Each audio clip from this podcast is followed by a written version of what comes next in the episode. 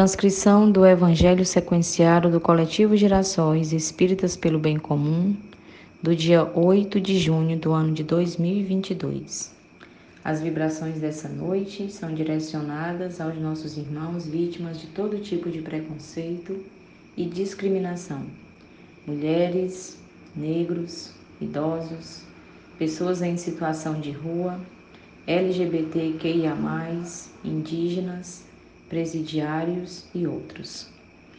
Para começar os nossos, as nossas reflexões, vamos fazer a nossa prece inicial, elevando o nosso pensamento ao alto, em agradecimento a Deus, nosso Pai maior, e a Jesus, nosso Mestre, nosso modelo e guia de vida, pela oportunidade de estarmos reunidos mais uma noite em torno de seus ensinamentos, que são luz para o nosso caminho, para a nossa vida e possibilidades de serenidade para os nossos corações, facilitando a nossa caminhada, nos dando o discernimento necessário para o enfrentamento das dificuldades do nosso dia a dia. Que a paz de Jesus seja nossa paz, que nos envolva como um manto de amor e bondade que assim seja. A leitura de hoje do Evangelho segundo o Espiritismo é do capítulo 13, que a vossa mão esquerda não saiba o que dá a vossa mão direita. É o tema Fazer o bem sem ostentação, item 3. Fazer o bem sem ostentação é um grande mérito. Ocultar a mão que dá é ainda mais meritório. É o sinal incontestável de uma grande superioridade moral porque para ver as coisas de mais alto que o vulgo, é preciso fazer abstração da vida presente e se identificar com a vida futura. É preciso, numa palavra, colocar-se acima da humanidade para renunciar à satisfação que proporciona o testemunho dos homens e esperar a aprovação de Deus,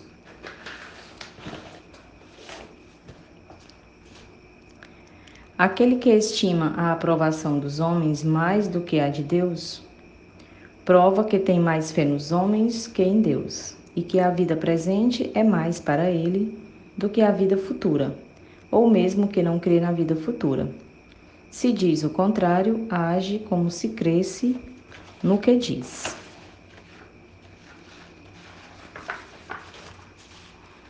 Quantos há que não prestam um serviço senão com a esperança de que o beneficiado irá gritar o benefício sobre os telhados?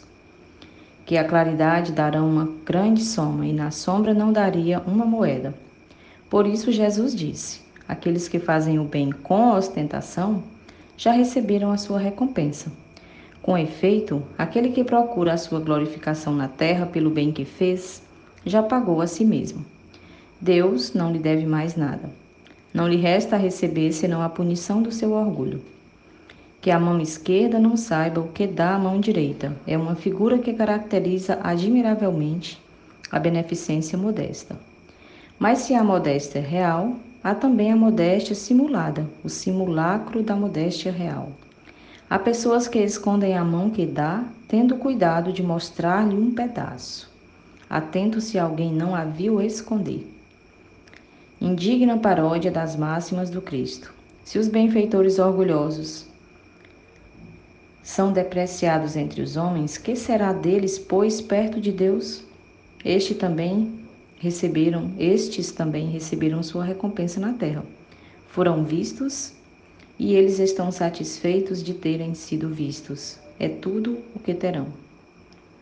Qual será, pois, a recompensa daquele que faz pesar seus benefícios sobre o benefício que lhe impõe de alguma sorte, testemunhos de reconhecimento, lhe faz sentir a sua posição em exaltando o preço dos sacrifícios que se impôs por ele? Oh, para estes não há nem recompensa terrestre, porque será privado da doce satisfação de ouvir abençoar seu nome, o que é um primeiro castigo do seu orgulho. Lágrimas que secam em proveito de sua vaidade em lugar de subirem ao céu, recaíram sobre o coração do aflito e o ulceraram. O bem que faz sem proveito para si, uma vez que a censura por todo benefício censurado é uma moeda falsa e sem valor. A beneficência sem ostentação tem um duplo mérito. Além da caridade material, é a caridade moral. Ela poupa a suscetibilidade do beneficiado e o faz aceitar o benefício sem que seu maior, sem que seu amor próprio sofra com isso, e salvaguardando a sua dignidade de homem, porque alguém aceitará um serviço, mas não receberá uma esmola. Ora, converter um serviço em esmola pela maneira que é prestado é humilhar aquele que o recebe. E há sempre orgulho e maldade em humilhar alguém. Verdadeira caridade, ao contrário, é delicada e engenhosa para dissimular o benefício. Evita até as menores aparências ofensivas, porque toda ofensa moral aumenta o sofrimento que nasce da necessidade. Ela sabe encontrar palavras doces e afáveis que colocam o beneficiado à vontade em face do benfeitor ao passo que a caridade orgulhosa o esmaga. Sublime da verdadeira generosidade é quando o benfeitor, mudando de papel, encontra o meio de parecer ele mesmo beneficiado em face daquele a quem presta serviço.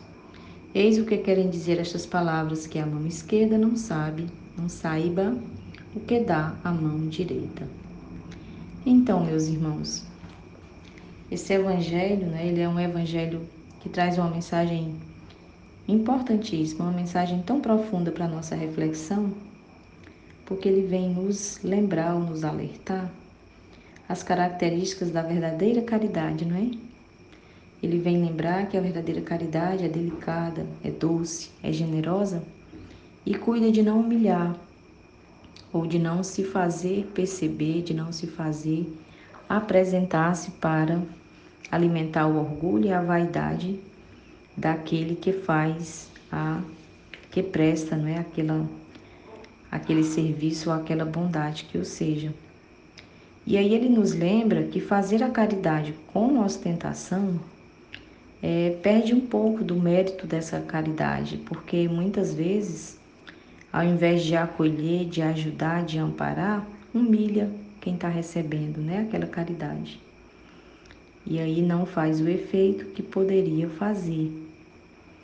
E aí ele lembra ainda que tantas vezes é, há pessoas que escondem a mão que dá, mas que na verdade, na verdade, no fundo do coração quer se apresentar porque deixa ali, deixa um, um quê ali, um motivo ou deixa uma evidência que seja de que alguém possa ver aquele serviço prestado, né? E aí ele lembra que isso é o simulacro da modéstia.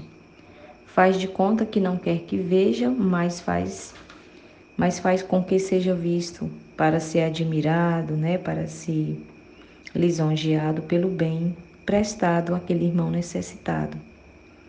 E aí dessa forma faz o bem com ostentação e aí perde a possibilidade do mérito. Então ele finaliza dizendo que o bem, fazer o bem sem, sem ostentar verdadeiramente, fazer o bem pelo bem, cuidar de que aquele bem realmente seja favorável, que não humilhe, que não esmague, não é? É que não venha fazer um efeito contrário para aquele irmão que recebe. É isso realmente que significam as palavras que a vossa mão esquerda não saiba o que dá a vossa mão direita. Fazer o bem sem olhar a quem, não é? Como nós conhecemos no ditado popular, tão comum de se ouvir. Então, que nós pensemos a esse respeito e possamos buscar de fato, né, desenvolver em nós a habilidade de fazer o bem sem nos preocuparmos se estamos sendo vistos pelos homens, porque é Deus quem nos vê e quem sabe tudo o que realmente é, mora no nosso coração. E apenas essa, apenas esse sentimento é o suficiente, não é verdade? Fiquemos então com essa reflexão. A nossa mensagem de hoje é do livro Caminho, Verdade e Vida de Emmanuel, pela psicografia de Chico Xavier. Lição número 44, o cego de Jericó, Começa com uma passagem de Lucas, no capítulo 18, versículo 41, é, dizendo: Que queres que te faça? E ele respondeu: Senhor, que eu veja. O cego de Jericó é das grandes figuras dos ensinamentos evangélicos. Informa-nos a narrativa de Lucas que o infeliz andava pelo caminho mendigando. Sentindo a aproximação do mestre, pôs-se a gritar implorando misericórdia. Irritam-se os populares em face de tão insistente rogativa. Tentam impedi-lo, recomendando-lhe calar as solicitações. Jesus, contudo, ouve-lhe a súplica. Aproxima-se dele e interroga com amor: Que queres que te faça? À frente do magnânimo dispensador dos bens divinos, recebendo liberdade tão ampla, o pedinte sincero respondeu apenas isso: Senhor, que eu veja. O propósito desse cego honesto e humilde deveria ser o nosso em todas as circunstâncias da vida. Mergulhados na carne ou fora dela, somos às vezes esse mendigo de Jericó, esmolando as margens da estrada comum. Chama-nos a vida, o trabalho apela para nós. Abençoa-nos a luz do conhecimento, mas permanecemos indecisos, sem coragem de marchar para a realização elevada que nos compete atingir.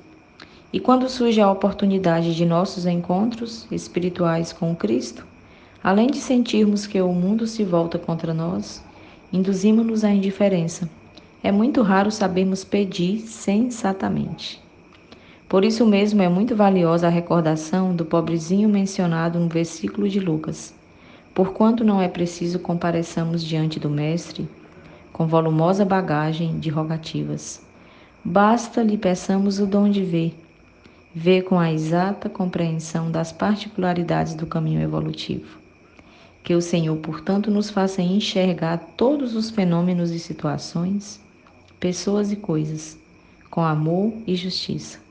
E possuiremos o necessário à nossa alegria imortal. Então, meus irmãos, após essa mensagem do cego de Jericó, em que Emmanuel né, vem nos lembrar, vem nos, nos fazer refletir, para que nós possamos enxergar tudo ao nosso redor, nosso próximo, tudo que nos circunda, o contexto da nossa vida, né, com olhos de amor e justiça, que dessa forma nós encontraremos a alegria imortal na nossa caminhada.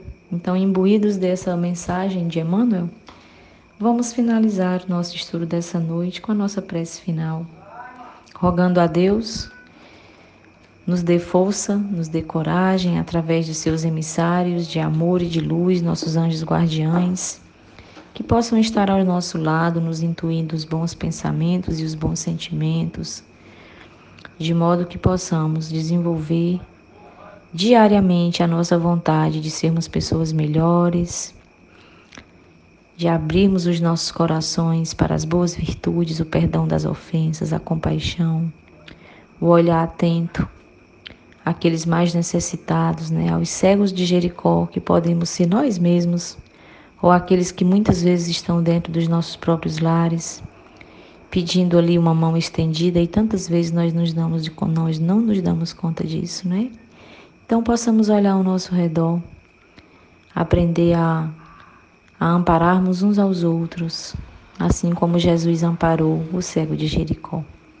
Muita paz, que assim seja.